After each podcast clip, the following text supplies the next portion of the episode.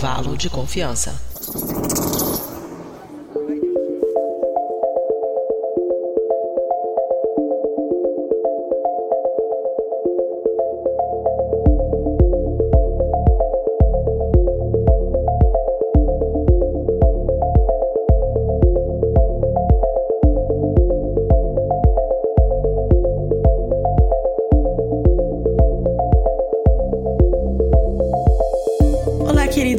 Queridos ouvintes, está começando mais um episódio do Intervalo de Confiança, uma distribuição uniforme de pensamento crítico. E esse é o Intervalo de Confiança número 112, com um assunto muito especial que vocês já estão vendo aí, né, no título do, do post. Mas a gente já volta logo, antes vamos para um super quadro de recados com a nossa produtora Mari.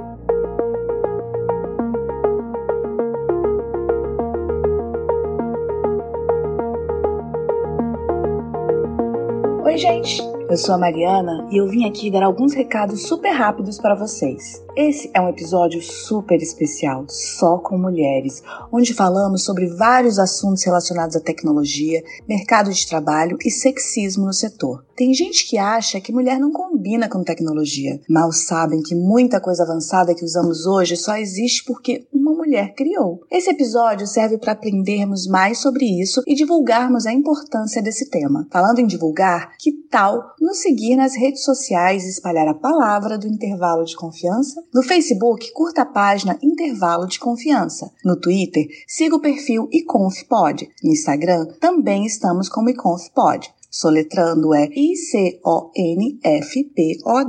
E no YouTube estamos como youtube.com barra intervalo de confiança. Vai lá, assine o nosso canal e ative as notificações. E claro, vocês também podem fazer parte do nosso grupo de ouvintes no Telegram. O link para o acesso está no post desse episódio. Entra lá no nosso site intervalodeconfianca.com.br. Agora, falando nesse programa, ele não é feito com o apoio da Google e nem do Baidu. Nosso trabalho só é possível através da contribuição de ouvintes apoiadores, como a Carolina Aline da Silva Moraes Alves, que contribuem mensalmente com valores que começam R$ reais, o que dá menos que 20 centavos por dia. Esse dinheiro ainda não é o bastante para cobrir todas as despesas, mas já nos ajuda muito. Faça como a Caroline, para quem esse episódio é dedicado, e torne-se você também um apoiador da divulgação científica. Para saber mais, entre em intervalodeconfianca.com.br barra apoie. Ah, e uma novidade, nesse ano vamos fazer a primeira edição do Intervalo de Confiança Awards, nosso prêmio de melhores e piores do ano na ciência. Entre no post desse episódio e participe,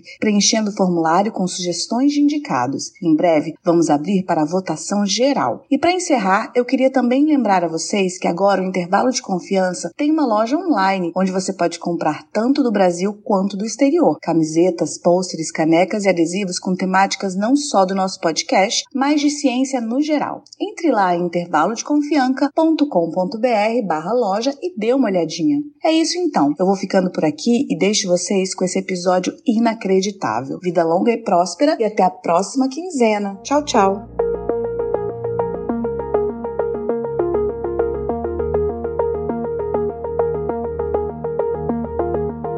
Hoje a gente vai a falar sobre um assunto muito caro aqui pra gente. Como vocês sabem, a gente sempre gosta de falar muito de representatividade e de mercado de trabalho também, né? Porque aqui é um podcast de ciência, mas também não é um podcast só acadêmico nem nada. Então, hoje a gente vai falar sobre por que, que a gente deveria incentivar mulheres no mercado de tecnologia. É, eu sou então a Kézia Nogueira, como vocês sempre sabem, já estão careca de saber. E hoje eu tenho duas convidadas muito especiais. Então, gente, preparem aí que elas estão aqui pela primeira vez no podcast. Então já, já ouçam com mais atenção.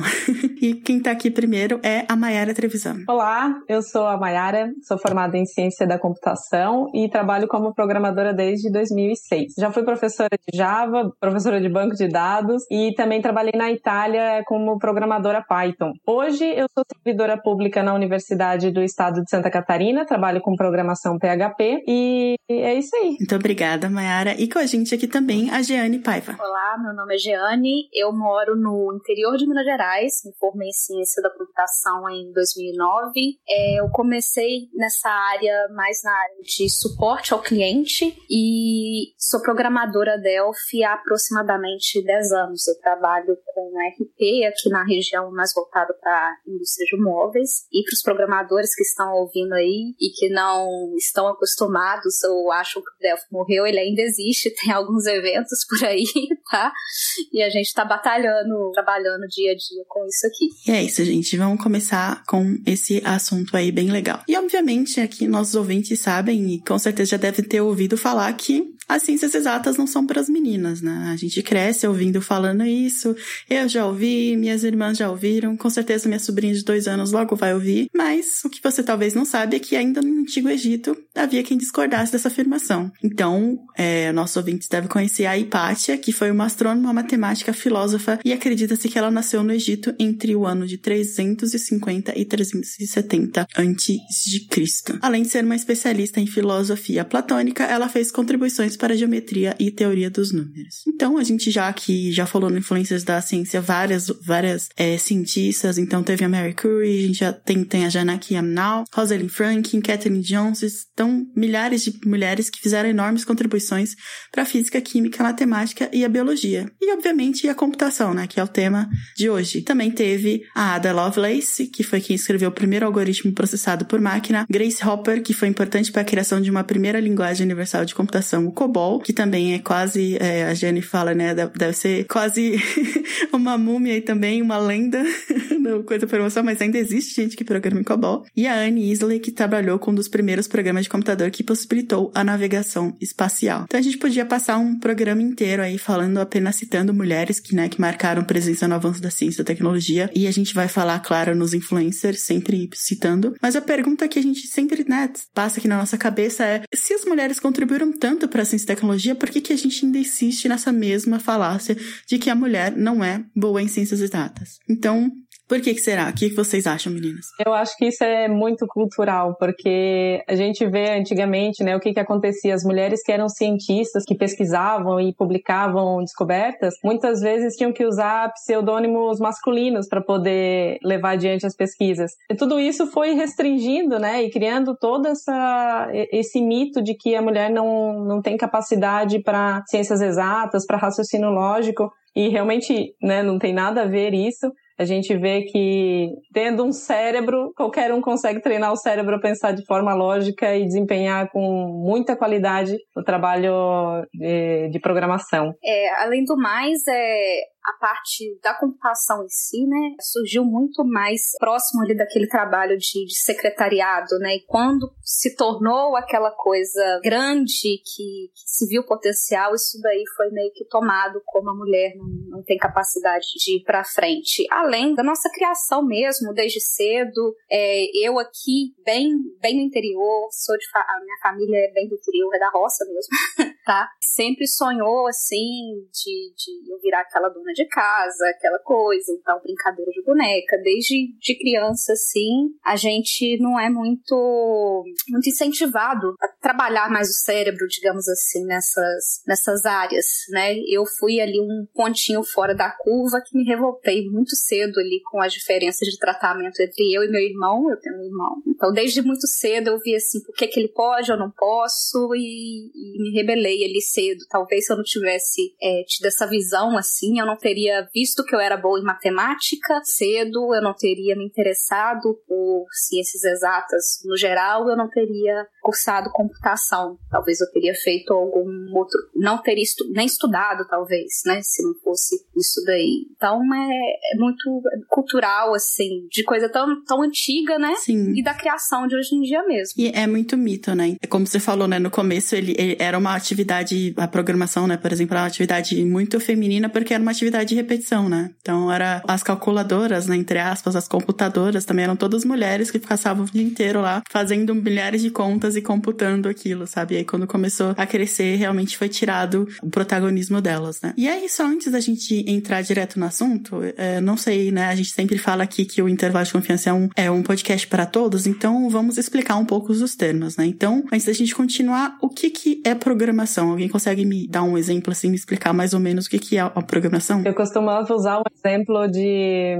montagem de hambúrguer, quando eu dava aula de lógica, né? Então, a primeira aula eu trazia um slide com um hambúrguer assim bem grandão na, na, na tela e explicava para os meus alunos que a programação nada mais é do que sequências ordenadas de comandos, né? Então, não adianta eu querer montar um hambúrguer começando pela alface ou começando pela carne. Eu tenho que colocar um pão primeiro, depois colocar a carne, depois colocar o queijo. Então, é essa sequência lógica de comandos. A programação é essa conversa que a gente tem com a máquina, onde eu digo exatamente aquilo que ele precisa fazer. E isso precisa ter uma ordenação, precisa ter uma organização para que no final a gente é, receba o resultado que está esperando daquele processamento. Então não é nada muito de outro mundo, nem, nem, nem coisa assim fora da realidade, é só uma questão de lógica e organização de comandos. É, e é a base de, da nossa vida atual, né? Então tudo que a gente usa, exatamente, a gente está gravando um podcast, né, cada um na sua casa, e depois a gente transmite para cada um na sua casa ouvir, sem nada, né, sem a programação, nada disso seria possível. É, e, Jenny, o que, que, então é a linguagem de programação? Porque a gente tá falando que é programação, mas, tipo, conversar com o computador deve ser estranho, né? Eu converso e ninguém me responde.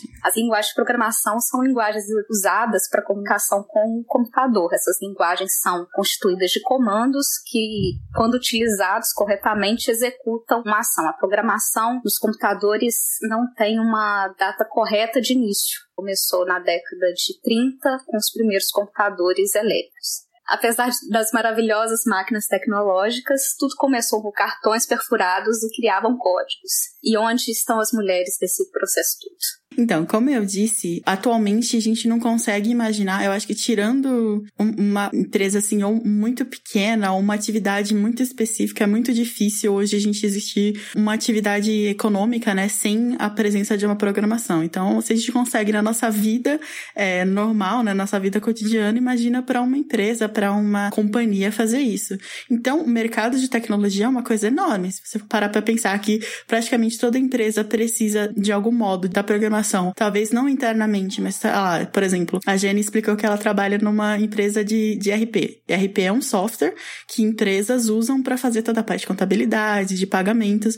Ou seja, mesmo que aquela empresa não tenha um programador, né, lá na, na carteira de trabalho dele, eles precisam do trabalho de um programador, no caso a Jeane e o, é, os colegas dela, para poder fazer o, o gerenciamento de toda a sua atividade, né? Então, como que é o mercado de tecnologia e a quantidade de, de mulheres mulheres no mercado de tecnologias, né, levando em conta de que não é um mercado de nicho e não é um mercado, né, pequeno com poucas vagas. Então a gente trouxe aqui alguns números para os nossos ouvintes que eles adoram números, né? A ONU estimou que em 2018 as mulheres ocupavam 25% do mercado digital e nesse mesmo ano, 2018, dados do IBGE indicam que as mulheres ganhavam até 34% a menos que os homens nessa área. Segundo o site da MindTech, né, onde a gente tirou essas informações, uma pesquisa da ThoughtWorks, que é uma consultoria feita em novembro de 2018 e março de 2019, constatou que das pessoas que trabalham na área de TI, 68% são homens, 31,7% são mulheres e apenas 0,3% representam intersexo ou algum outro gênero que não são homens e mulheres, né? Outro levantamento dessa mesma empresa é sobre a quantidade de mulheres trabalhando com tecnologia separado por idade. Então, nessa pesquisa, 77% das mulheres que trabalham com TI têm entre 18 e 34 anos, 19% com 35 a 44 anos e 4% apresentam entre 45 e 54 anos. E o restante, né, só 1%, tem de 55 a 64 anos. A gente vê que realmente as camadas mais jovens são mais presentes no mercado de TI, mas ainda assim é bem pouco, né? E a Revelo, uma plataforma de recursos humanos, constatou que mesmo nos seus setores com maior presença feminina, como por exemplo de marketing digital, a posição de cargos de liderança ainda são mais ocupadas por homens. E essa mesma organização fez uma pesquisa envolvendo 14 mil empresas e 1 milhão de pessoas cadastradas em sua plataforma, que registrou um aumento de 1,3% dos 10% de presença das mulheres em tecnologia. Então, apesar de ter parecer um salto pequeno, os especialistas afirmam que foi um número significativo para uma mudança do cenário tão desigual. Só que, né, o Fórum Econômico Mundial estima que 257 anos são necessários para que a desigualdade de gênero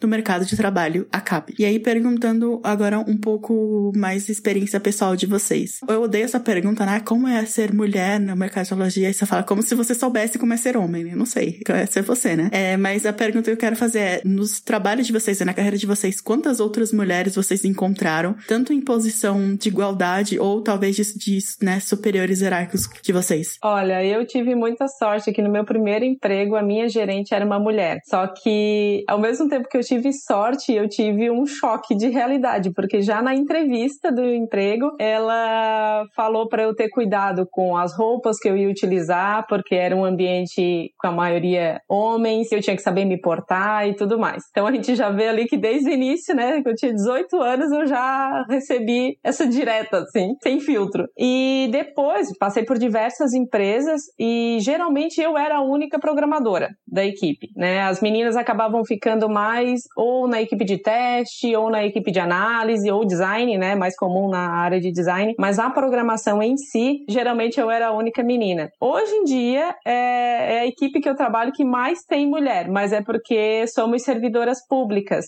E isso é um, uma questão até que eu sempre discuto com as meninas aqui no meu trabalho, que é engraçado, né? Como é que tem tanta mulher aqui dentro do serviço público e nas empresas, que a gente tem grandes potenciais, assim, conheci mulheres excelentes tecnicamente, e nas empresas a gente não tem essa proporção. E isso fica muito evidenciado quando eu olho para o meu histórico nas outras empresas que eu passei. Eu vi colegas de trabalho voltando da licença maternidade sendo demitidas. Então, e isso foi muito que me motivou a fazer o concurso público, né? Porque eu não sabia se eu queria ser mãe, se eu não queria ser mãe, mas eu queria ter a possibilidade. Então, eu estudei para concurso para ter essa tranquilidade, que a hora que eu decidi que vou querer engravidar, vou querer ter uma família e tal, eu tenho a tranquilidade de sair de licença e eu sei que meu emprego vai estar tá lá. Ou mesmo sair de férias e eu sei que meu emprego vai estar tá lá. Eu já escutei entrevistas de trabalho me perguntando se eu tinha intenção de casar, se eu tinha intenção de ter filhos. Então, essa é a grande problemática de ser mulher na área de TI, né? E eu acho muito sem noção da parte das pessoas que perguntam isso,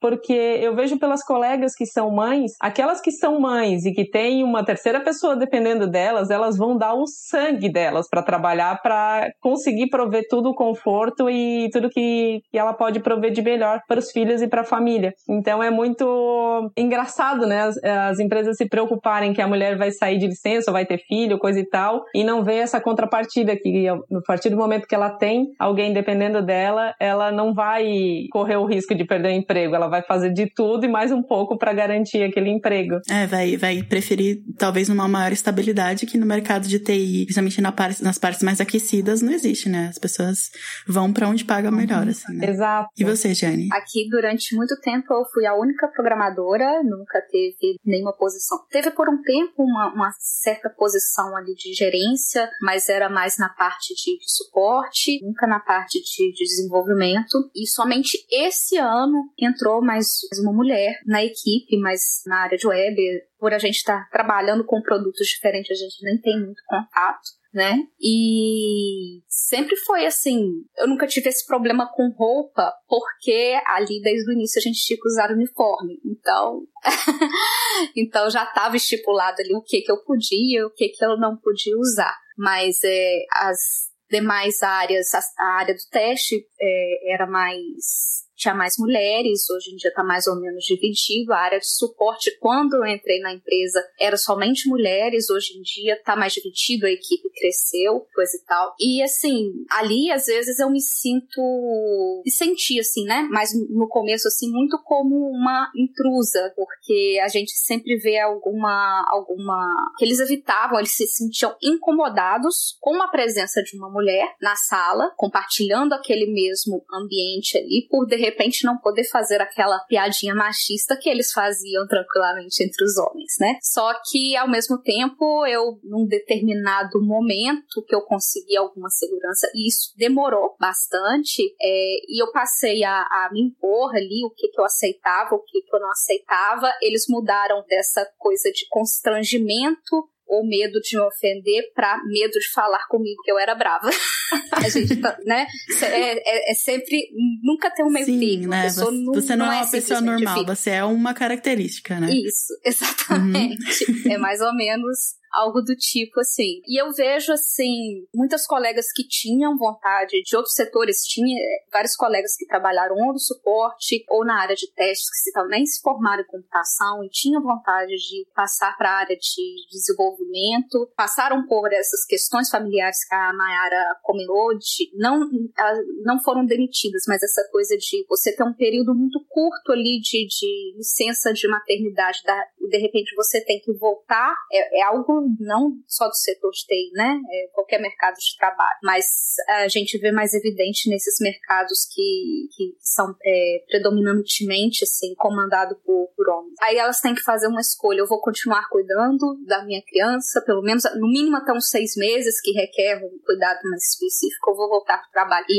muitas delas optaram por ficar em casa e não voltar, porque não havia uma negociação de talvez fazer um home office, por exemplo, para poder aliviar um bocado aquela carga. E, e eu acredito que talvez eu esteja na posição, esteja lá até hoje, somente porque eu nunca tive esse sonho, assim, de, de ser mãe, de constituir família e coisa e tal. E, então eu vejo, tanto eu quanto uma outra colega também que tinha pouco essa percepção, que tem um tratamento diferente. Qualquer outra mulher na empresa que fala em, em família, em ter, ter filhos, alguma coisa, o pessoal já começa a contar que não vai mais poder contar com o trabalho dela, já começa a trabalhar num plano ali de substituição, já pensando que ela não, não vai voltar. E não num, num plano de vamos fazer isso funcionar, vamos fazer com que ela consiga cuidar da, da, da família e consiga manter o, o emprego, porque como a Mayara falou, ela vai dar conta do, do emprego, ela tem um outro ser para sustentar.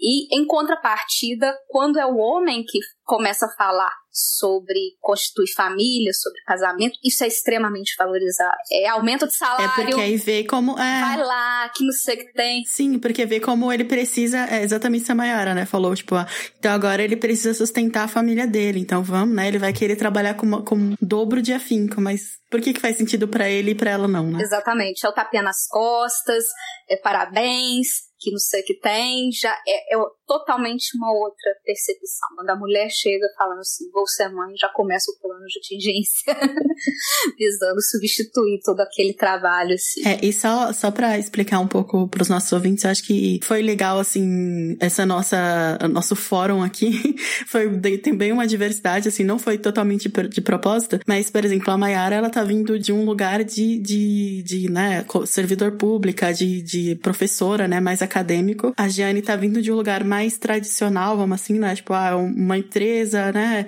Sempre tem aqueles, aqueles trabalhadores e tal.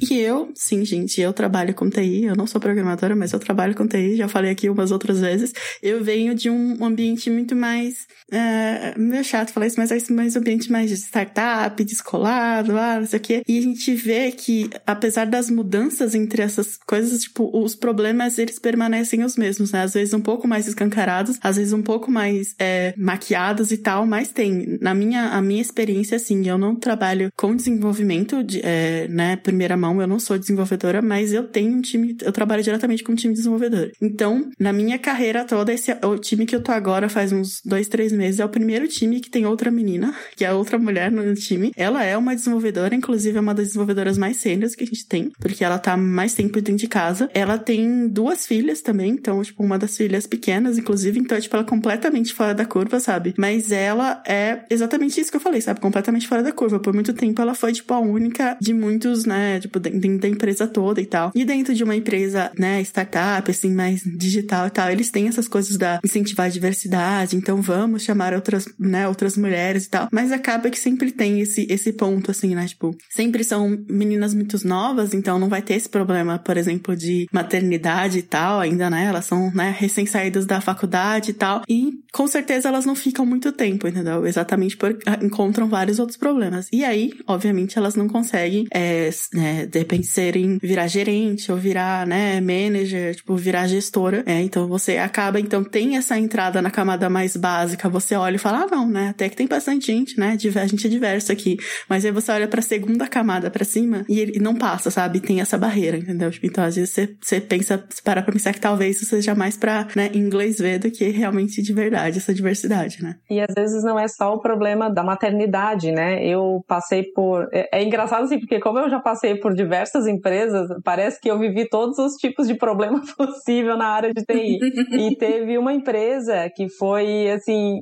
Eu acho que eu já não fico mais chocada com esse tipo de comentário, porque já tô acostumada de tanto que eu vi. E um colega meu falou, depois que a gente virou amigo e tal, teve um pouco mais de intimidade, que no primeiro dia de trabalho, quando eu cheguei e entrei no escritório, o que passou pela cabeça dele foi, ele olhou para mim e falou: "Ah, essa aí não deve programar nada, né? Coitada". Exatamente. Até o dia em que eu sentei na mesa dele, a gente fez um pair programming e o meu código era muito melhor do que o dele, já estava muito mais avançado. Justamente por isso, porque como a gente é a exceção nessa área, a gente tem que fazer 10 vezes mais para mostrar que realmente a gente tem competência naquilo. E além disso, a questão salarial, né? Então, em outra empresa que eu trabalhei, eu já era pós-graduada e eu recebia exatamente o mesmo salário de um cara que ainda estava terminando a faculdade. E isso é bem cruel, assim, porque a gente investe muito na educação, a gente investe muito em aperfeiçoamento e no fim parece que aquilo não tem valor se vem de uma mulher. No serviço público, isso não existe, porque quem faz concurso entra na mesma, na mesma concorrência, né? Então, o preconceito que vai ter e tal vai ser ali mais no dia a dia, mas nessa questão salarial, de cargos e tudo mais, já é um pouco amenizado pela questão do concurso público em si.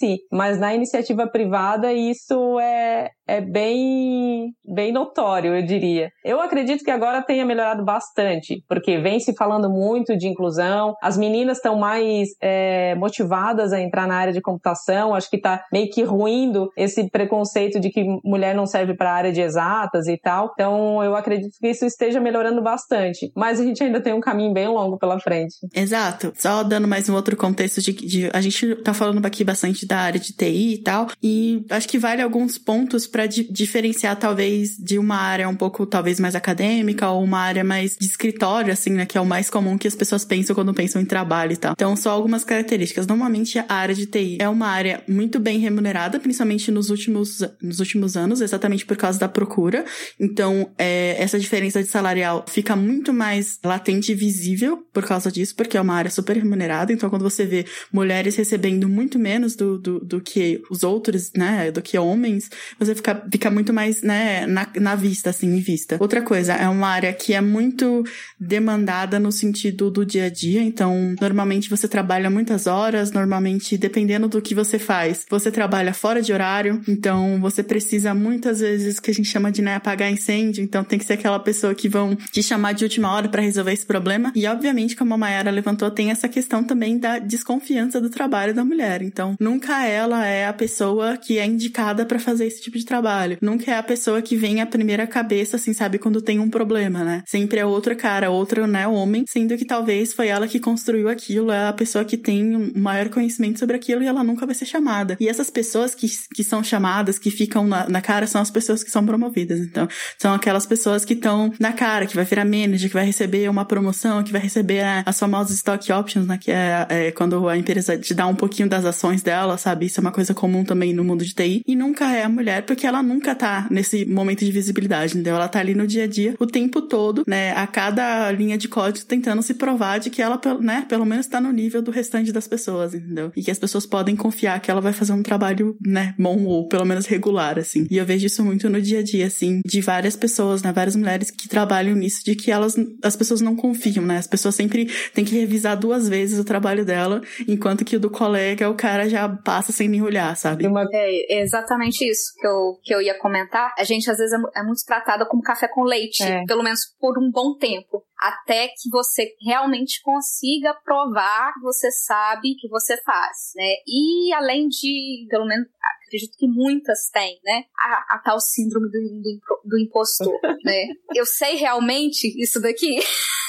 Como é que eu vou ter segurança no que eu tô fazendo? Se eu tô duvidando de mim e todo o resto tá duvidando de mim, né? É, eu não posso estar maluca, né? Se todo mundo da empresa tá falando que eu sou ruim, é. deve ser eles que têm certo, Isso, né? Isso, tá, tá, tá revisando duas vezes o que, que eu fiz e coisa e tal. E, e assim, é, hoje em dia eu, eu tenho segurança do que eu faço, mas isso daí demorou anos pra, pra ser construído, né? E a gente vê um, um camaradinha que acabou de sair da faculdade, chegando lá, sendo, o pessoal costuma falar, né? Chega aí, senta o dedo, faz e o pessoal tá, beleza, bom trabalho, não sei. Viu tem, três posts no Stack Overflow e já é o, o top da empresa. Já é o top. Eu tô fazendo. Para de falar aqui, porque senão vou entregar coisa muito pessoal.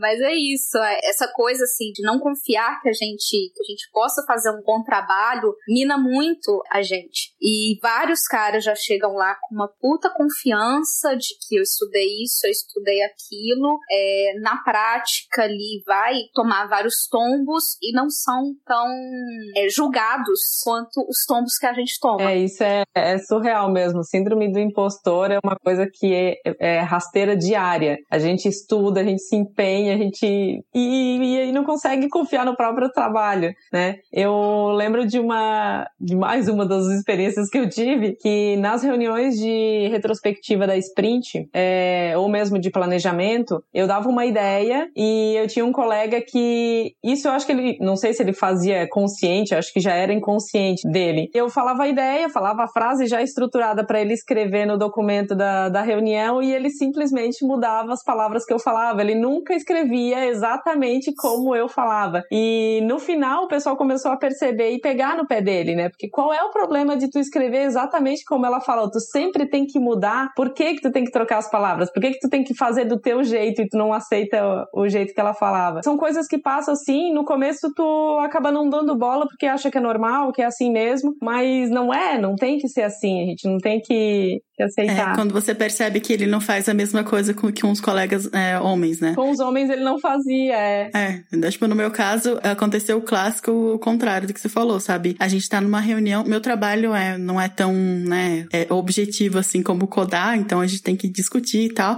e, e de estar tá numa reunião e eu falar uma coisa, a pessoa falar, ah, não, não, pô, né, deixa aí, tipo, cinco minutos ele falar exatamente a mesma coisa que eu falei. E aí todo mundo da reunião falar, tipo, nossa, legal, concordo, é isso, vamos fazer isso. Já aconteceu comigo também. E, tipo, e você fica, você fica assim, tipo, eu, eu, tô, eu acho que eu tô ficando maluca, porque isso não realmente não acabou de acontecer. Isso é muito clichê para ter acabado de acontecer, entendeu? E você fala, não, eu devo ter entendido errado, não é possível, entendeu? Tipo, e aí você percebe que às vezes, tipo, e que isso nunca aconteceu com o seu colega homem, entendeu? Tipo, nunca aconteceu com o seu colega homem e todo mundo ouve o que ele fala, mesmo que seja uma ideia imbecil e todo mundo vai falar, tipo, ah, né, acho que não é uma boa ideia. Mas quando você quer falar, é, tipo, é sempre muito mais difícil, entendeu? Então essas coisas realmente acontecem. E aí, outra, só para os ouvintes entenderem, outra coisa que a gente está falando aqui, né, de confiar no trabalho dos outros, ao contrário do que pode parecer uma crença, né, mais leiga, o trabalho de, de programação, ele é muito é, colaborativo, né? Então vocês têm que escrever seu código, ele não é só seu, né? Tipo, ele não é você fez do, do começo ao fim e pronto. Você precisa fazer e ele vai ser revisado por pessoas que, né, estão do mesmo nível que você ou que, né, estão trabalhando naquela mesma coisa para, né, ver se tá tudo certinho. E também quando você escreve uma coisa, ele tem que funcionar em conjunto com as coisas que as outras pessoas estão fazendo também. Então, é um trabalho muito, muito mais colaborativo do que parece. Então, você precisa é, lidar, sentar e confiar no que seu colega tá fazendo. Então, por isso, quando você é uma mulher, você tem o triplo do trabalho. Porque além de fazer o seu trabalho normal, você ainda tem que ficar o tempo todo, não, cara, confia, não, não pode acreditar que o que eu fiz aqui tá, tá bom mesmo. Pode, vamos continuar, entendeu? Tipo, e vai levar o, no dobro do tempo do que, do que você tá fazendo para realmente avançar em alguma coisa, né? É até a pessoa olhar, não, realmente isso daqui tá bom mesmo. Daí vamos, vamos continuar. A Jenny falou de um ponto ali de, ah, que chegou um momento em que a equipe já não queria falar comigo porque eu era muito brava.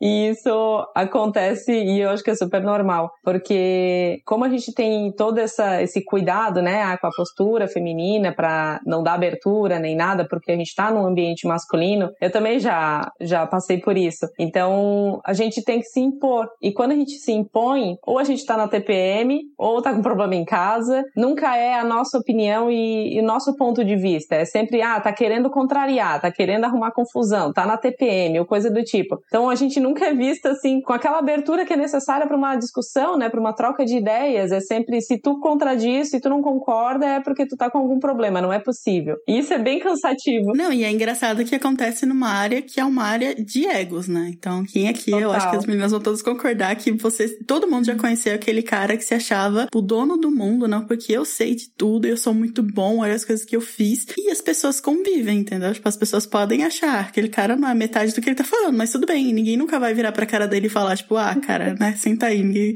Não, as pessoas convivem. Agora, quando é uma mulher que fala um pouquinho mais alto, hum, já é difícil, não tem muito trabalho de equipe, né? Como que a gente vai trabalhar com essa pessoa? Não ouve o que a gente tá falando, né? Enquanto o cara lá tá arrotando de que ele é o melhor do mundo e todo mundo tá, ok, né? Vamos concordar. E é bem engraçado isso, né? Demonstra um, um bem como é, né, as pessoas são tratadas, assim. E aqui a gente só mais um parênteses aqui, né? A gente tá falando mulheres porque, é, apesar de poucas, ainda existimos dentro de, de do, do mundo de TI, né? Imagina outras minorias e outros tipos de pessoas diferentes, né? E aí, só para voltar aqui um pouco é, na pauta do que a gente tava falando, um ponto legal que a Mayara levantou foi é, o fato de quando ela entrou num concurso público, ela percebeu que é muito mais fácil, né? A, a divisão entre, entre os gêneros é muito mais igual, né? Igualitária. E aí isso é, posta, né, uma pergunta de será que então é a barreira de entrada, sabe? Será que existe uma barreira de entrada maior para quem é mulher? Então, numa contratação assim no mundo corporativo, por exemplo, no mundo privado, é, então aqui a gente levantou alguns motivos do porquê as mulheres ainda sejam minorias, né, no mundo de TI.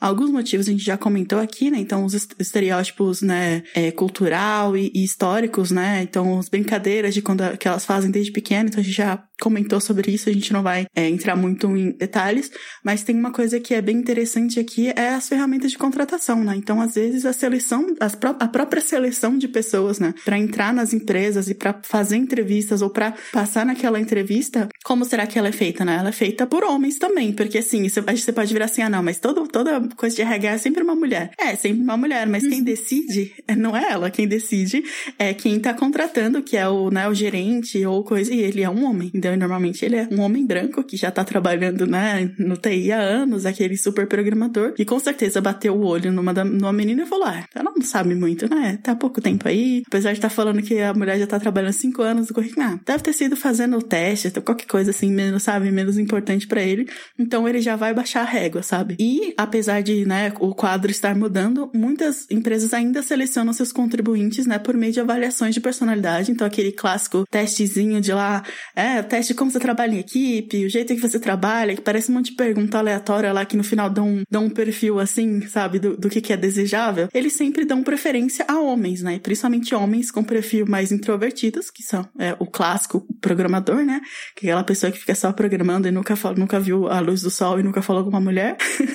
e os testes, eles são aplicados, né, ele também tem esse mesmo efeito, né, então eles priorizam questões matemáticas, né, que já são resolvidas pelo universo programadores, né, então às vezes eles acabam ficando naquele mesmo status quo, sabe? Ele olha para dentro de casa, só vê homem, então ele acha que é o melhor, é a melhor pessoa para preencher aquela vaga é o quê? Um homem também, entendeu? Então, apesar das mudanças que a gente tem feito, o processo de entrada também já tá nisso, né? E fora o, os, no, os grandes bots, né, de, de seleção, né, que hoje em dia são bem famosos, né? Que para quem não sabe, quando você se inscreve para uma vaga, nem sempre, aliás, a maior parte das vezes, o seu currículo não vai ser avaliado por uma pessoa de início, né? Ele vai ser avaliado primeiro por um bot, por uma inteligência, e depois ele seleciona e manda para a pessoa recrutadora. E aí, obviamente, com esses parâmetros, né, as mulheres não são tão é, levadas em consideração quanto os homens, né? É, sobre a seleção, eu concordo plenamente, né? Quando a gente passa pelo filtro ali, tem. Já ouvi comentários de, de ex-coordenador que ele estava participando de uma seleção, daí no caso não foi com, com mulher, mas foi com um rapaz homossexual. Não sei se diz assim, né? Porque às vezes a gente usa os termos errados. Pode ser. Mas, bem.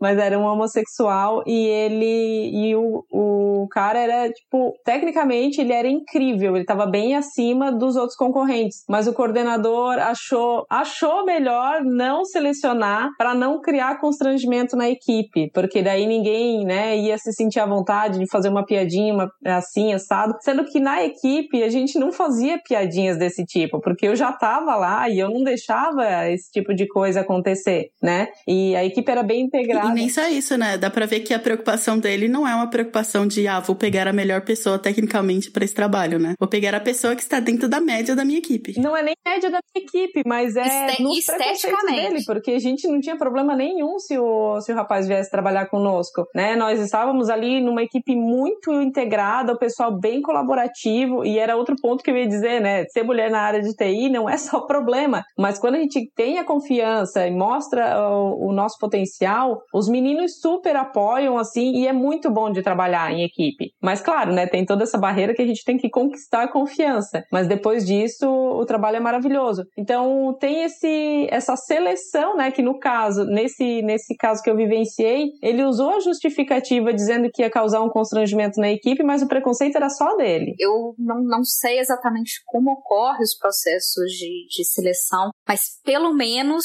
nos últimos tempos tem surgido um pouquinho esse movimento, pelo menos falado, né? O que de repente eles expressam para mim pode ser diferente do que realmente ocorre ali no processo de seleção, de tentar trazer mais mulheres no setor ali de desenvolvimento, no setor de programação. Então, é que depois de muitos anos, há 10 anos nunca apareceu nenhuma outra mulher lá, né? Dizem que tinha uma antes de mim, que ficou pouquíssimo tempo, e somente agora, esse ano, apareceu uma outra programadora num outro setor, né? Num outro núcleo ali do, do desenvolvimento. É, mas é muito lento essa, essa desconstrução. Eu ainda vejo, às vezes a gente vê quem tá chegando de repente para uma entrevista e a gente vê que tá rolando alguma, é, alguma pré-seleção ali por motivos estéticos. É, quando eu entrei, inclusive, se você chegasse lá com uma tatuagem, já era critério para nem ir na frente na entrevista. Hoje em dia eu tenho tatuagem, eu tenho piercing e coisa e tal. Tem entrado pessoas com tatuagem piercing. Mas 10 anos atrás, isso era eliminatório, entendeu? Então, hoje em dia, eles já largaram mão e falam assim: ou eu contrato o programador que tem tatuagem, ou não vou ter programador para entrar. Ou suporte, ou tester, e, e etc e tal. Mas é, é, muito, é muito difícil tirar da, da cabeça de, dessas pessoas que a, a, a, sua estética ela não tem influência nenhuma no seu trabalho, nenhuma, né? E ainda tem, é, mesmo assim, mesmo com algumas dicas, é, e algum esforço que eles parecem tentar fazer para poder diversificar um pouquinho mais a equipe, a gente ainda olha assim ao redor e vê que meio que todo mundo tem a mesma cara, né? Até mesmo a própria cultura do uniforme. eu odeio, eu saio da empresa já tipo uniforme. Eu odeio isso. Mas você olha assim, nossa, todo mundo igual. Tipo assim, na rua não tá todo mundo igual. Por que, que aqui dentro do, do trabalho tem todo mundo essa mesma cara, esse mesmo, esse mesmo padrão, né? E, e é fato que quanto mais diversidade de ideias, é, de, de pessoas, de, de origens você tem, melhor, mais ideias diferentes você vai ter de como executar um trabalho, de como sair de um problema que de repente aquela equipe ali não tá conseguindo sair e outra pessoa com outra vivência que, que veio de outro lugar, que tem, é, tem outra, outra cultura, ela pode contribuir de, de, uma, de uma forma melhor, de tirar aquela gente daquele lugar que a gente está tá empacado. Eu acompanho as vagas da, da Europa e também aqui em Floripa é muito comum ter seleção só para mulheres. Eu vejo muito lá para Portugal, para Espanha, Inglaterra, que o processo seletivo é só para mulheres, né? Inclusive na Itália foi uma coisa incrível assim que eu, que eu vi por lá. É bolsa de estudos só para mulheres na faculdade. Então, para pesquisa, isso tudo incentivando, né? Só que alguma coisa é, é, é um movimento que está muito incipiente e causa muito burburinho, né? Quando a gente vê esse tipo de coisa, ah, é seleção só para mulheres, é um processo seletivo só para negros. Meu Deus, o povo, né, que tá acostumado a ter vantagem e tudo, fica revoltadíssimo. E não é bem assim, né? Poxa, não, se a gente não parte tudo do mesmo ponto de largada, por que que todo mundo tem que concorrer de igual para igual, né? Nessas horas a meritocracia é bem falha, porque por mais que a gente se empenhe e se destaque e tudo mais, é, a gente é descartado descartado não é tecnicamente, não é por falta de alguma habilidade ou de conhecimento. A gente é descartada por algo que a gente não pode mudar. Eu não posso me transformar num homem branco, alto ou, coisa do tipo, né? Mas tecnicamente eu posso estudar, eu posso me aprimorar e posso compensar toda essa necessidade que a empresa tem, né? Eu posso contribuir para isso. É complicado, assim, esse movimento ainda está bem, bem no início. A gente tem tem muita coisa para fazer. É, então, aproveitando, né, que a gente chegou nesse assunto, né, é, por que será que as empresas estão incentivando mulheres na, TI, né? Então, para além do, do que a Jenny comentou, de que a gente, é, se eles não é, incentivarem mulheres, né, não contratar mulheres, eles vão ficar sem pessoas para contratar, porque a gente tá num, né, no, a gente tem muito mais vagas do que profissionais para a área de TI atualmente, isso tende a piorar, porque a gente não tá formando pessoas rápido o suficiente. Então, para além desse motivo, que é um motivo bem óbvio, né, invisível, a resposta simples é também é dinheiro e resultados, né? Então, como a Mayara falou, a diversidade, ela, acho que foi a Jenny que falou, perdão, é. a diversidade traz soluções criativas, né? Então, isso o mercado tem apostado para sair dessa crise que é pós-pandêmica, né? Então, por isso que eu falo que, por exemplo, a área que eu vim, que é a área do, do digital, por exemplo, a área né, das startups, é um pouco mais avançada do que as áreas mais tradicionais. Por quê? Porque eles perceberam isso já faz um tempo de que quando você tem uma equipe diversa, você você resulta em soluções diversas. E soluções diversas abrangem pessoas diversas. Então, se você, se o objetivo da empresa é fazer um produto que alcance todo tipo de pessoa, ela precisa que todo tipo de pessoa esteja representado dentro das pessoas que né, está construindo aquele produto. Então, apesar de ser uma coisa boa, óbvio, não vem do, na bondade do coração dos donos das empresas, né? Vem de uma,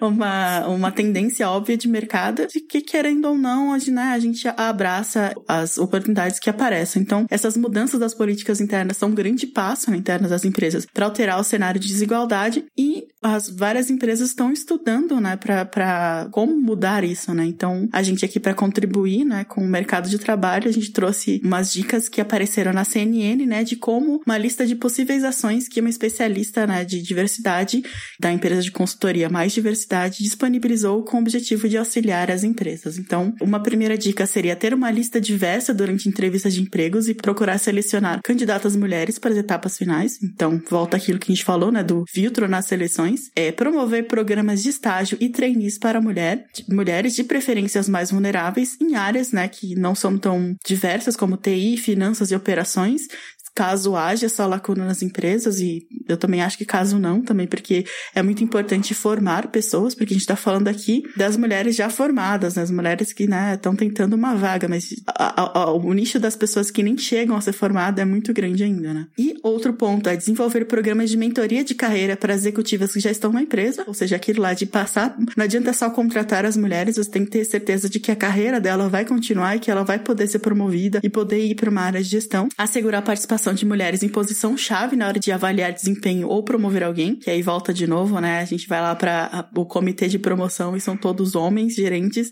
e ele vai olhar para aquele trabalho e falar: "Não, é melhor esse cara aqui do que essa menina". Analisar benefícios, como por exemplo, flexibilizar a licença parental para que os pais tomem parte no processo de criação dos filhos e tenham, né, por as mulheres tenham mais espaço, né, e mais também, né, um, um pouco de respiro, né, da divisão de tarefas e viabilizar programas de saúde mental para para todos, mas que também olhem para as especificidades das mulheres, já que elas têm maior índice de síndrome de ansiedade e de depressiva, né, por causa da sobrecarga de atividade. Então, as mulheres gastam em média 21 horas a mais do que os homens com serviços domésticos, né, por semana. Então, esses são alguns pontos que as empresas podem é, tomar para que o quadro de, de, desigualdade de gênero, né, dentro, né, do, dos quadros internos diminua. Eu queria levantar um ponto que às vezes passa despercebido e a gente não, não se dá conta porque como a gente, né, a gente comentou no início ali de que a cultura da mulher é ser treinada para cuidar da casa, dos filhos, aquela coisa toda, então nosso treinamento é muito mais para dar conta de diversas atividades, de diversos pontos da vida, a gente tem que estar atento a tudo aquilo. E isso é uma visão que agrega muito no trabalho, porque eu vejo assim, a preocupação que eu tenho quando a gente está trabalhando com um determinado projeto ou está passando por alguma migração ou um, um trabalho mais crítico, geralmente parte de mim a preocupação de impactos em outras áreas, de impactos com o trabalho do, do usuário final, ou mesmo a necessidade de um planejamento um pouco mais criterioso. Parece que às vezes pode ser uma impressão só minha, né? Até seria legal saber a percepção das meninas, mas parece que os homens. Eu tenho isso também. É, eles são muito mais focados assim, ah, este é o problema, vamos resolver este problema pontualmente. E a gente é mais preocupada com, calma, peraí, não é bem assim, né? Se eu mudar isso aqui agora, isso aqui pode causar um impacto lá na frente, vai parar de funcionar, ou vai ter gente desesperada aqui que não vai funcionar o sistema. Então, eu acho que essa visão que a gente tem dessa cultura da mulher ter que tomar conta de vários fatores, da, da, seja das finanças da casa ou mesmo da organização da casa, as atividades domésticas, filhos, trabalho e tudo mais, todas essas preocupações, faz a gente ter essa visão mais macro num projeto de software. Né? Essa é a minha visão. É sim, essa entre aspas, vou colocar bem entre aspas assim, porque eu não posso generalizar que todas as mulheres também são assim, mas é, pelo visto a Mayara é, e eu também sou a gente tem um pouco mais essa, essa capacidade de. É, eles costumam falar que eu sou polivalente.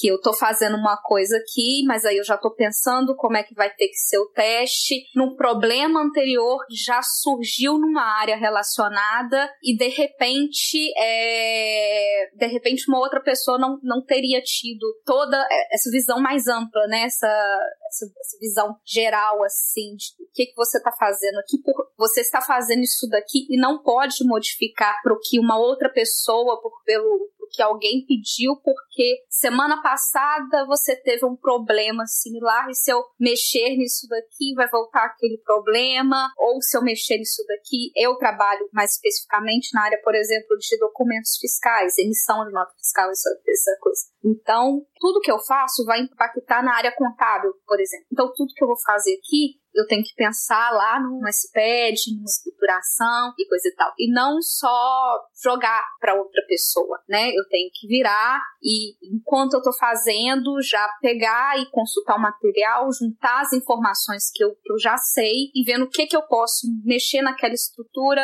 ou no que, que eu posso já fazer e deixar pronto para aquilo lá e eu vejo assim que, que os homens costumam ser um pouco mais focados. Eu vou resolver esse probleminha aqui e só depois de muito é, de já ter passado, já, já ter, digamos assim, tomado muita porrada, digamos assim, é que às vezes eles vão começar a lembrar que tem que olhar uma outra área relacionada também. Eu achei que eu peguei isso daí muito, muito fácil quando eu comecei a, a programar. Isso que eles chamam de, uns lugares assim mais teóricos chamam de hard skills e soft skills, né? Então, só para o ouvinte entender, hard skills seria aquele seu conhecimento teórico é, do método, sabe? Aquele que você estudou e, e, né, sabe, você programar e sei que os comandos são esse e esse, sabe? Esse é o hard skill. E a soft skill seria tudo aquilo que a gente acha que não é importante, mas sem isso a gente não trabalha, que é saber se comunicar, saber pensar sistemicamente, saber analisar a, a relação das coisas, a relação das pessoas. Então, é, às vezes até mais pela própria educação e, e a socialização das mulheres, elas tendem, as pessoas tendem a cobrar mais das mulheres as soft skills, né? Então elas, sabe, tem que saber se comunicar, tem que saber se comportar, tem que saber ler, é, né, o ambiente para saber se ela não tá, de repente, provocando sem querer, né? Saber, tem que saber qual roupa tem que usar em cada ocasião,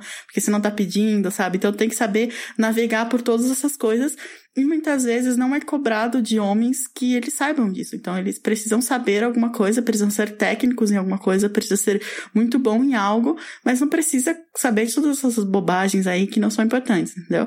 Então, às vezes, é, quando isso se transforma, isso aqui eu tô falando de modo bem genérico, tá, gente? Pelo amor de Deus.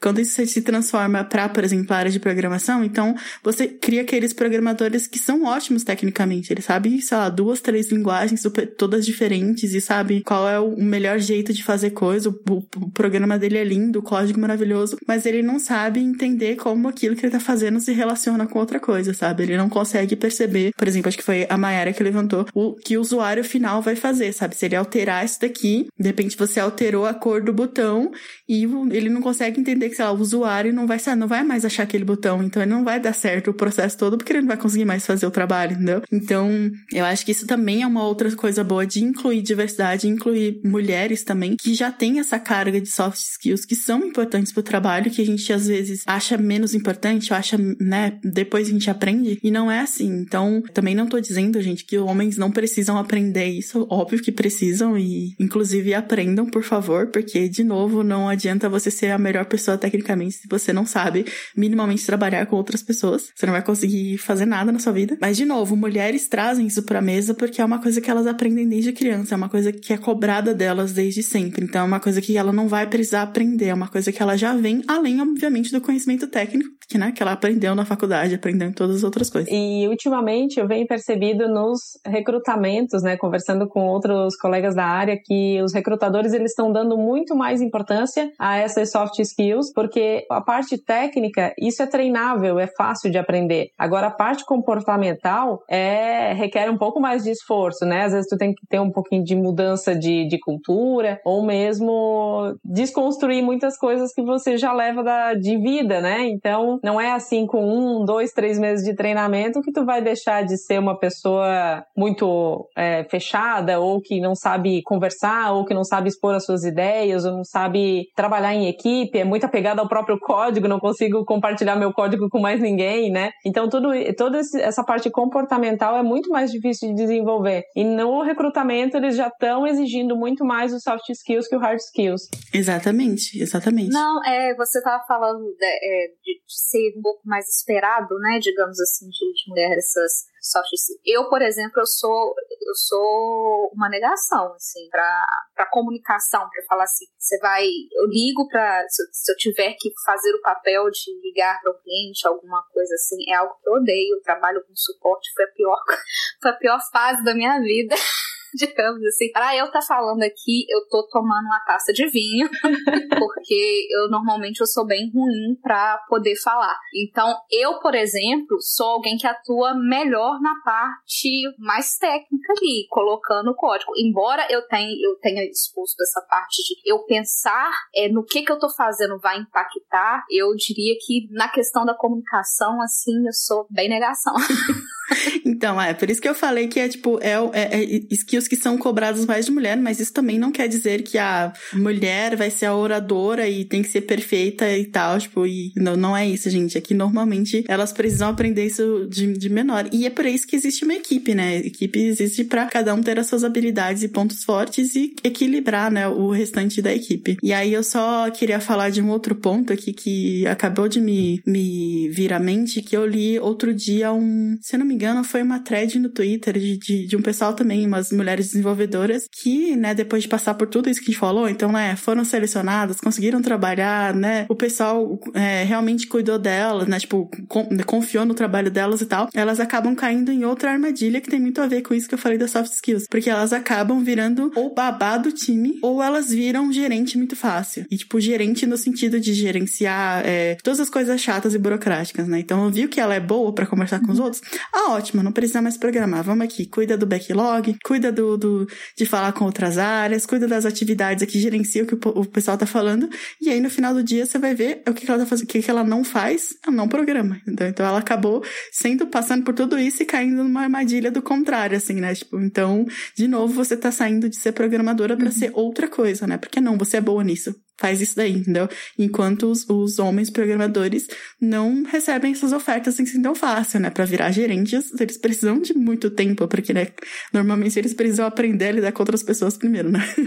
Mas, tipo, uma mulher, você sabe fazer isso minimamente? Ótimo, já tira você da, da, da mesa do código para fazer outra coisa. Vocês têm alguma. Ah, viram isso acontecer ou têm alguma experiência com isso? Sim, é muito comum falar da. Pelo menos na minha época, né?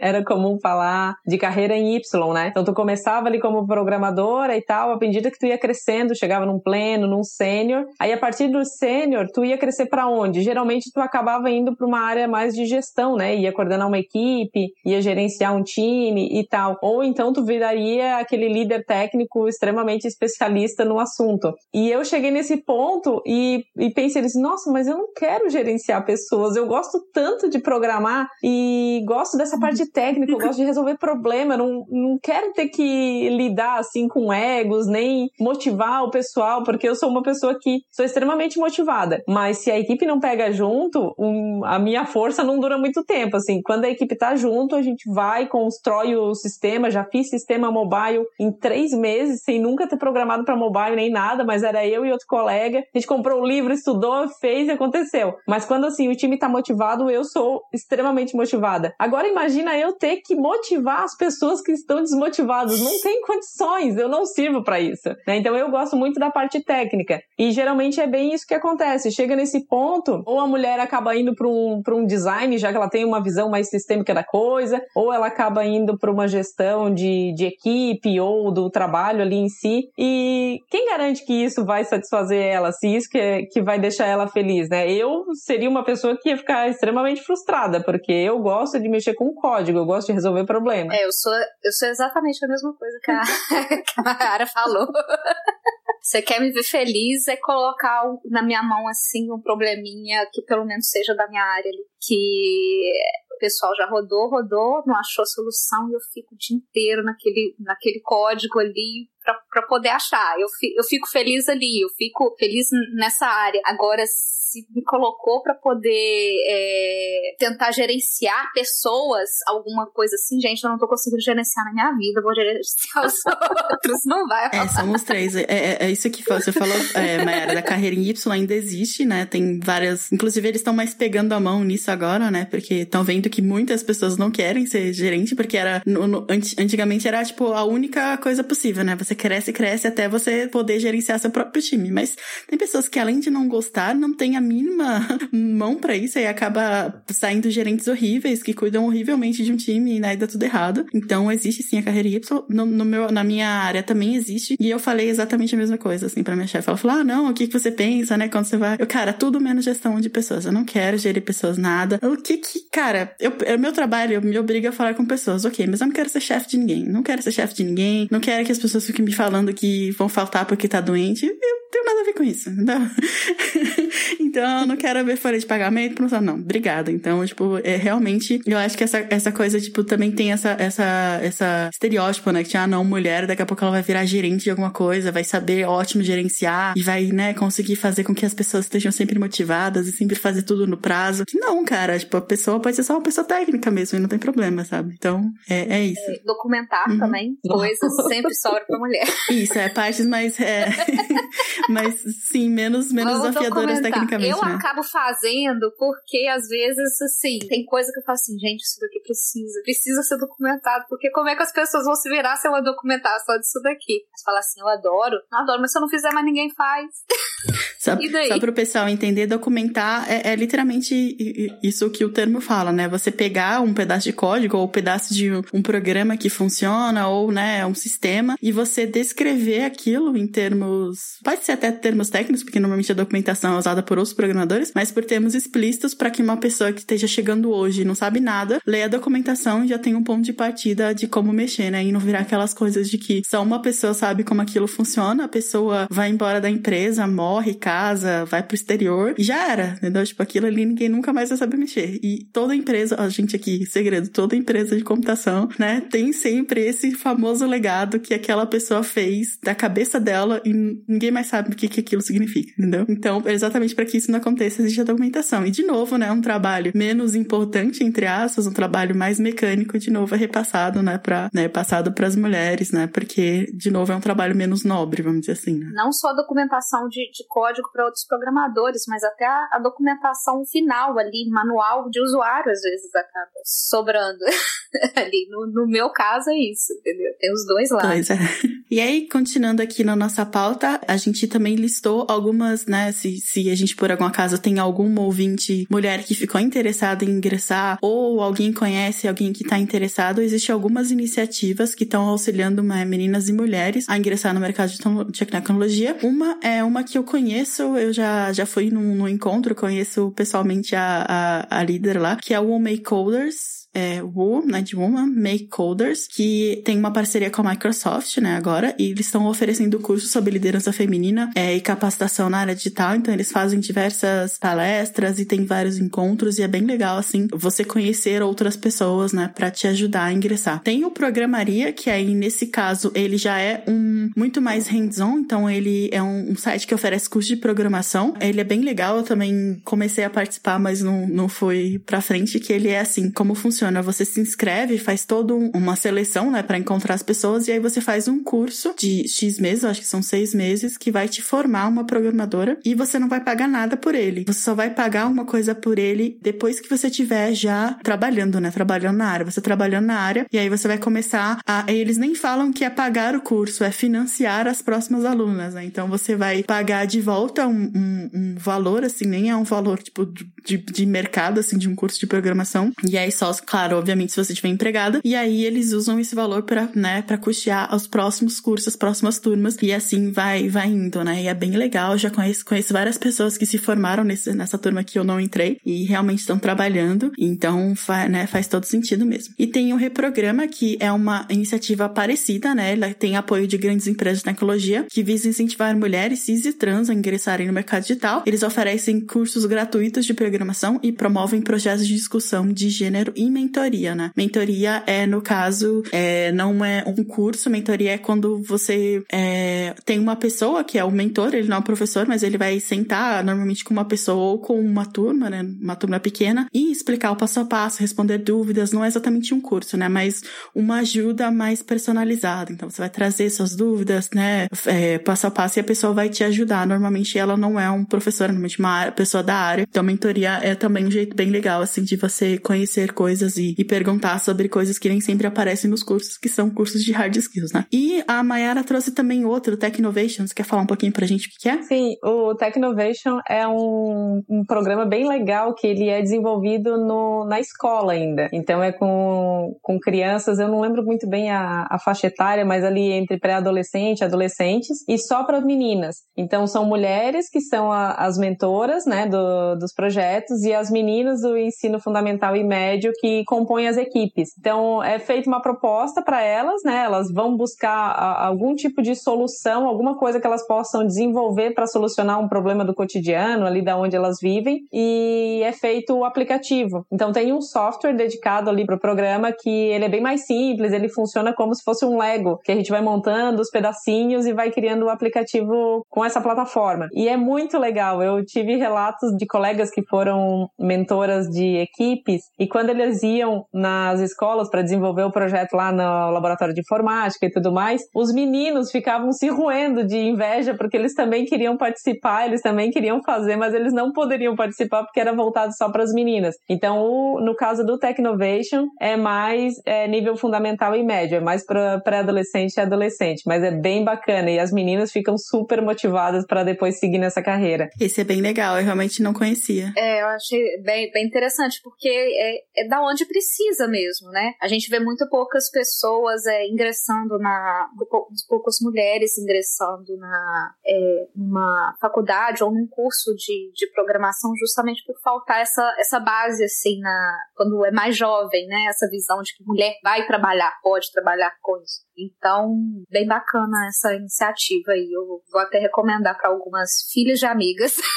É, pois é. E além disso, tem também alguns programas e iniciativas mais pontuais. Por exemplo, recentemente teve um programa grande de estágio para mulheres na OLX. Então, eles contrataram várias mulheres pra, que estavam fazendo faculdade.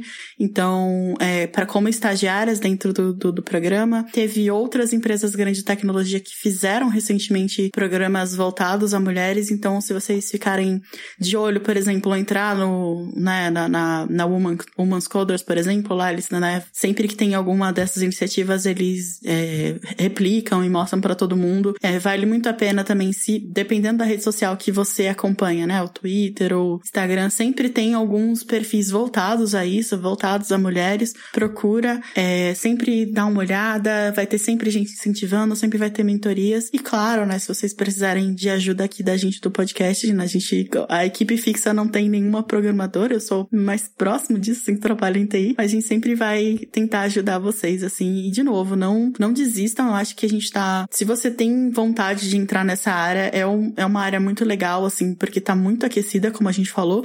Vai ter bastante vaga. A gente não tá falando, obviamente, que vai ser fácil, é uma área bem, bastante técnica, precisa bastante de estudo, mas ainda é uma das poucas áreas que, que permite que uma pessoa completamente iniciante, a partir de certo preparo, consiga ingressar sem precisar, talvez, fazer uma faculdade muito grande. É, queria aproveitar também para incentivar, porque diferente de outras profissões como medicina, advocacia, é, na área de tecnologia, o mesmo código que tu aprende a desenvolver no Brasil é o mesmo que tu vai desenvolver em qualquer parte do mundo. Então, se vocês sonham em sair e morar em outro país, a área de tecnologia, eu sou suspeita para falar, né? Mas eu digo que é a melhor área possível para isso, porque tendo o conhecimento, tendo a lógica de programação e sabendo uma linguagem, nossa, as possibilidades são infinitas, assim, dá para trabalhar em qualquer lugar do mundo. É muito incrível. Claro, tem que investir um pouquinho no inglês, né? Não dá para deixar o inglês de lado. Mas a programação é bom por isso, porque não tem uma exigência de um diploma reconhecido ou mesmo fazer uma outra faculdade num outro país para poder estar habilitado. Conhecendo programação e gostando muito do que faz, sendo um pouco autodidata e, e ter um conhecimento de inglês, é só fazer as malas. É, sem contar que assim, você, você não precisa ficar presa a uma linguagem de programação.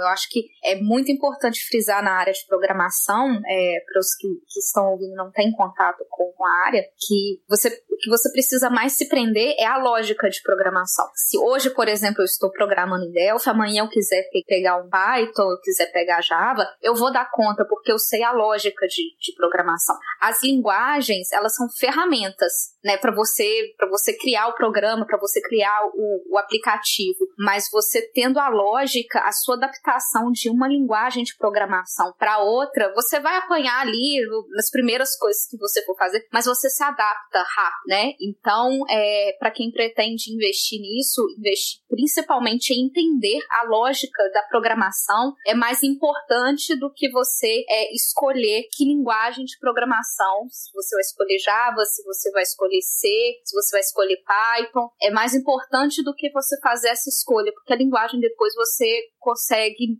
modificar, mudar de uma área para outra muito mais fácil, assim, depois desse primeiro passo. Então é isso, a gente vai encerrando esse assunto. É... Mas calma aí que o programa não, não acabou ainda. Meninas, querem. Ah, vocês ainda têm mais algum ponto? Algo mais que vocês acham que a gente não cobriu nesse momento? Podem falar, fica à vontade. Acho que eu só quero incentivar as mulheres aí para essa área de TI mesmo. Não ter medo, porque eu sou do tipo que penso assim: se alguém chegou lá, eu também posso chegar né? Eu tenho as mesmas é, capacidades. Às vezes a gente leva um pouquinho mais de esforço, às vezes um pouquinho menos, mas não se sabotar, nunca, porque ninguém tem o direito de dizer o que, que a gente pode o que, que a gente não pode fazer. É importante a gente conhecer as nossas habilidades os nossos potenciais e correr atrás, porque não tem nada impossível, não. A gente passa um pouquinho de trabalho, mas a gente chega lá também. E ainda, se você não tem muita certeza se você vai eh, se dar bem, você vai se dar bem. É, é, você não precisa fazer uma faculdade como eu fiz, como a Mayara fez de ciência da computação, para ser programadora. Né? Tem muitos cursos como esses já, que já foram é, mencionados pela Kézia e pela Mayara, aí iniciativas gratuitas ou cursos é, de baixo custo que pelo menos vão te dar uma base inicial para você começar a programar e depois mais para frente você realmente especializar. Mas você é uma área que não, não necessita, é, é importante para você ter um conhecimento mais abrangente, para você ter uma base, mas não é uma área que vai te exigir um diploma para você começar a, a trabalhar. Né? Então já tem esse facilitador. Você pode, tem vários programadores que começam aí na adolescência. Então você não precisa esperar o mundo da faculdade para fazer essa decisão. Você já pode começar bem jovenzinho aí mesmo. E também o contrário, tem também muitas pessoas mais velhas que iniciam nessa área justamente porque não tem, de repente não tem o tempo ou a disponibilidade de fazer uma nova graduação, ah, vou começar do zero. É, programação é uma área muito, muito legal nesse sentido. Então você pode começar estudando por fora. Tem vários é, coisas, canais no YouTube que tem uma base legal. Só dá uma pesquisa pesquisada para também você não cair em qualquer um assim também, né? Dá uma pesquisada desconfiada assim pede indicações, mas dá assim para começar como um hobby, por exemplo, e depois transformar isso numa principal fonte de renda. E como eu disse, atualmente a gente tá precisando muito, tem muito mais vagas do que pessoas, né, para entrar. Pode ser que não tenha tantas vagas júniores, mas eu espero que isso mude, né, daqui para frente quando as pessoas perceberem que não existem, né, a quantidade de seniors que existe no mundo elas são limitadas, então a gente precisa de, né, diminuir um pouco a régua. Então, é, eu, eu considero assim, se você tem a disposição, obviamente, né, e tem uma inclinação, com certeza vai atrás, dá uma pesquisada, porque é realmente uma profissão, uma área que pode sim transformar vidas, né? Então, e é que a gente tá falando não só para mulheres, mas todas as outras, né, classes minoritárias ou de repente de baixa renda, que talvez seja muito mais difícil ingressar em outra área. Essa área é um pouco mais democrática na entrada. Mas, de novo, né, gente? Tudo tem, a gente tem que correr atrás e estudar bastante para conseguir. Então é isso, a gente acaba aqui sobre o assunto principal, mas como vocês sabem, o programa ainda não acabou. Vamos para o nosso quadro Espaço Amostral.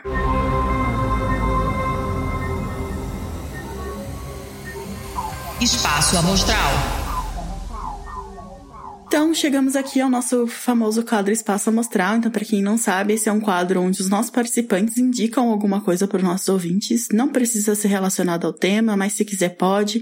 Pode ser um livro, uma série, um jogo, um hábito, é, um lugar, do jeito que vocês preferirem. Mayara, o que você trouxe pra gente hoje? Eu sugiro a série Startup, da Netflix, que fala sobre programação. Inclusive, a protagonista é uma mulher extremamente inteligente na área de programação. E é bem inspirador inspirador, traz toda essa dinâmica assim de, de empresas novas, de tecnologia, que traz algo é, inovador, né, e disruptivo, né, para usar essa palavra que já está desgastada, coitada da palavra. Mas é uma série bem interessante, é Startup no Netflix. Isso é bem legal, já vou anotar aqui para assistir também, que eu gosto desse tipo de, de coisa.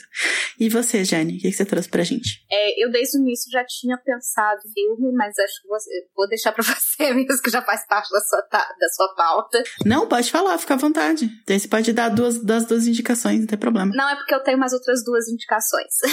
ah, então à vontade. então, é uma série, não tem nada a ver com o tema. É Manhã de Setembro, tá no Prime Video. É uma série brasileira que conta a história de uma mulher trans, interpretada pela Aline, que é maravilhosa, é, que trabalha como uma motogirl durante o, o dia e ela canta cover de Vanusa à noite. É, ela acaba de conseguir alguma estabilidade, alugando uma, uma kitnet, um pequeno apartamento ali, e de repente aparece um filho fruto de um, de um relacionamento de 10 anos atrás e tudo muda, vira de pernas pro ar, assim. A série, se eu não me engano, ela tem só cinco episódios na primeira temporada, ainda não tem informação da segunda temporada. Tomara que, que, que renovem, mas eu achei ela muito, muito sensível, muito humana, aquela, aquele tipo de, de, de série que nenhum personagem é perfeito, você vai amar e ao mesmo tempo falar assim, dá vontade de, de dar porrada do, pelas atitudes assim de, de, de, algum personagem. Eu sou, eu, eu, eu amei essa série assim, sou apaixonada e eu espalho a palavra dela em qualquer lugar.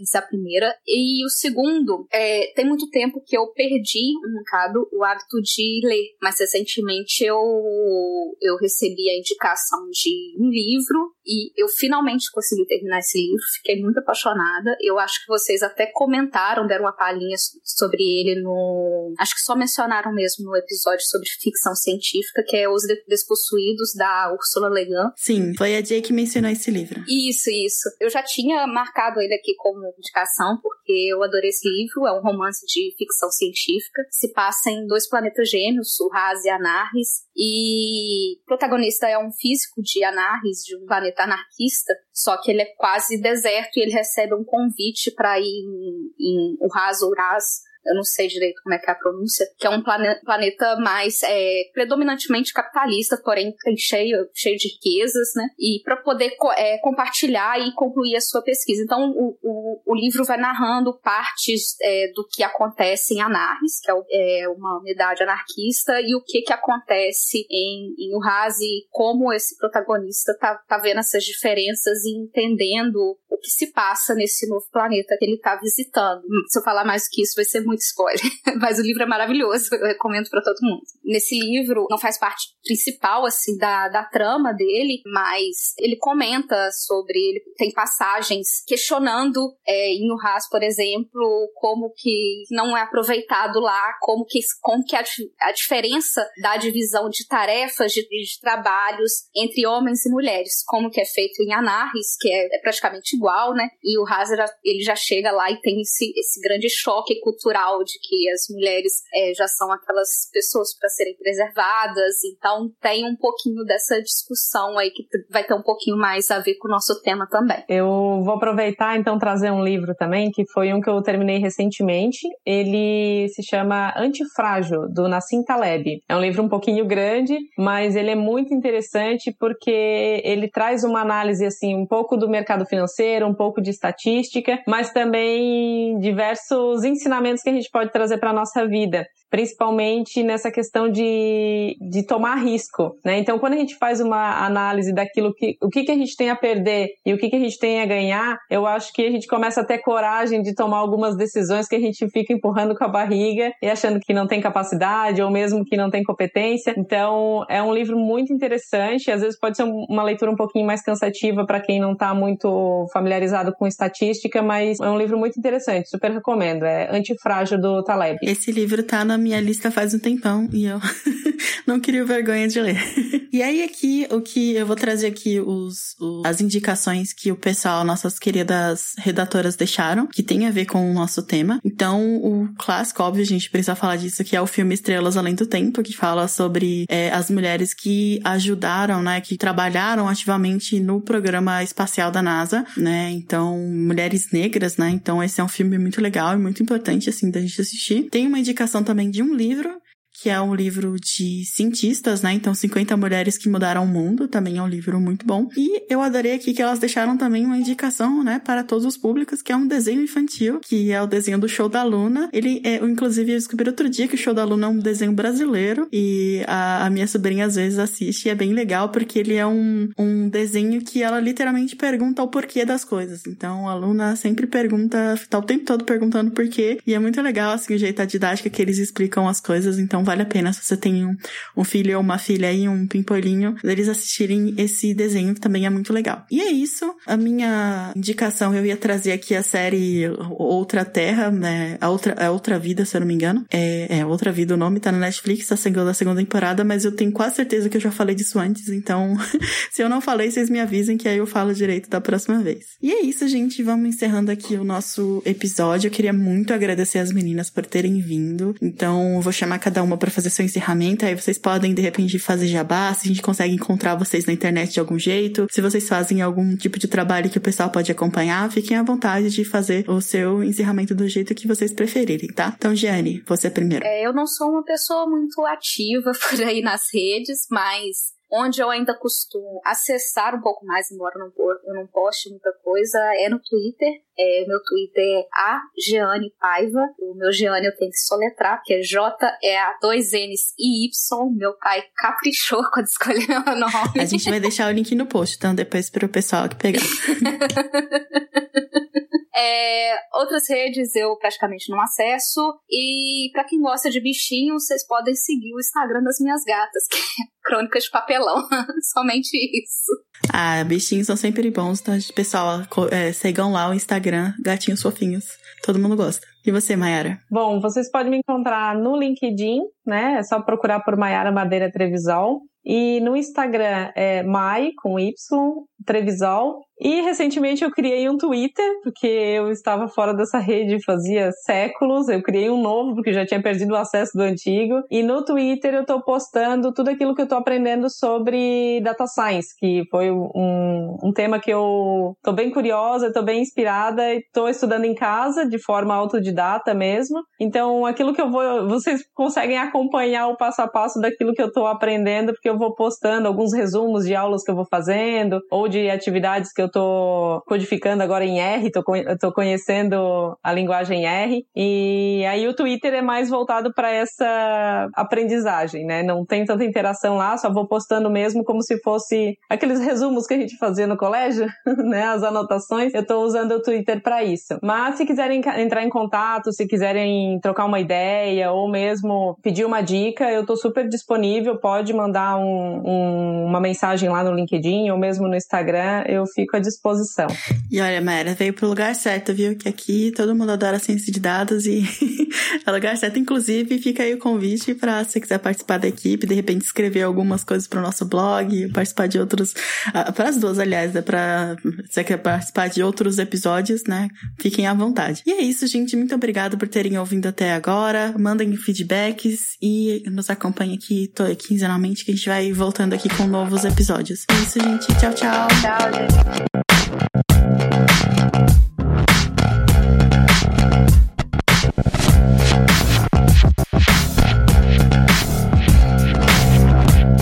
Pauta escrita por Tamiri Soares e Ale Galdino. Vitrine, Diego Madeira.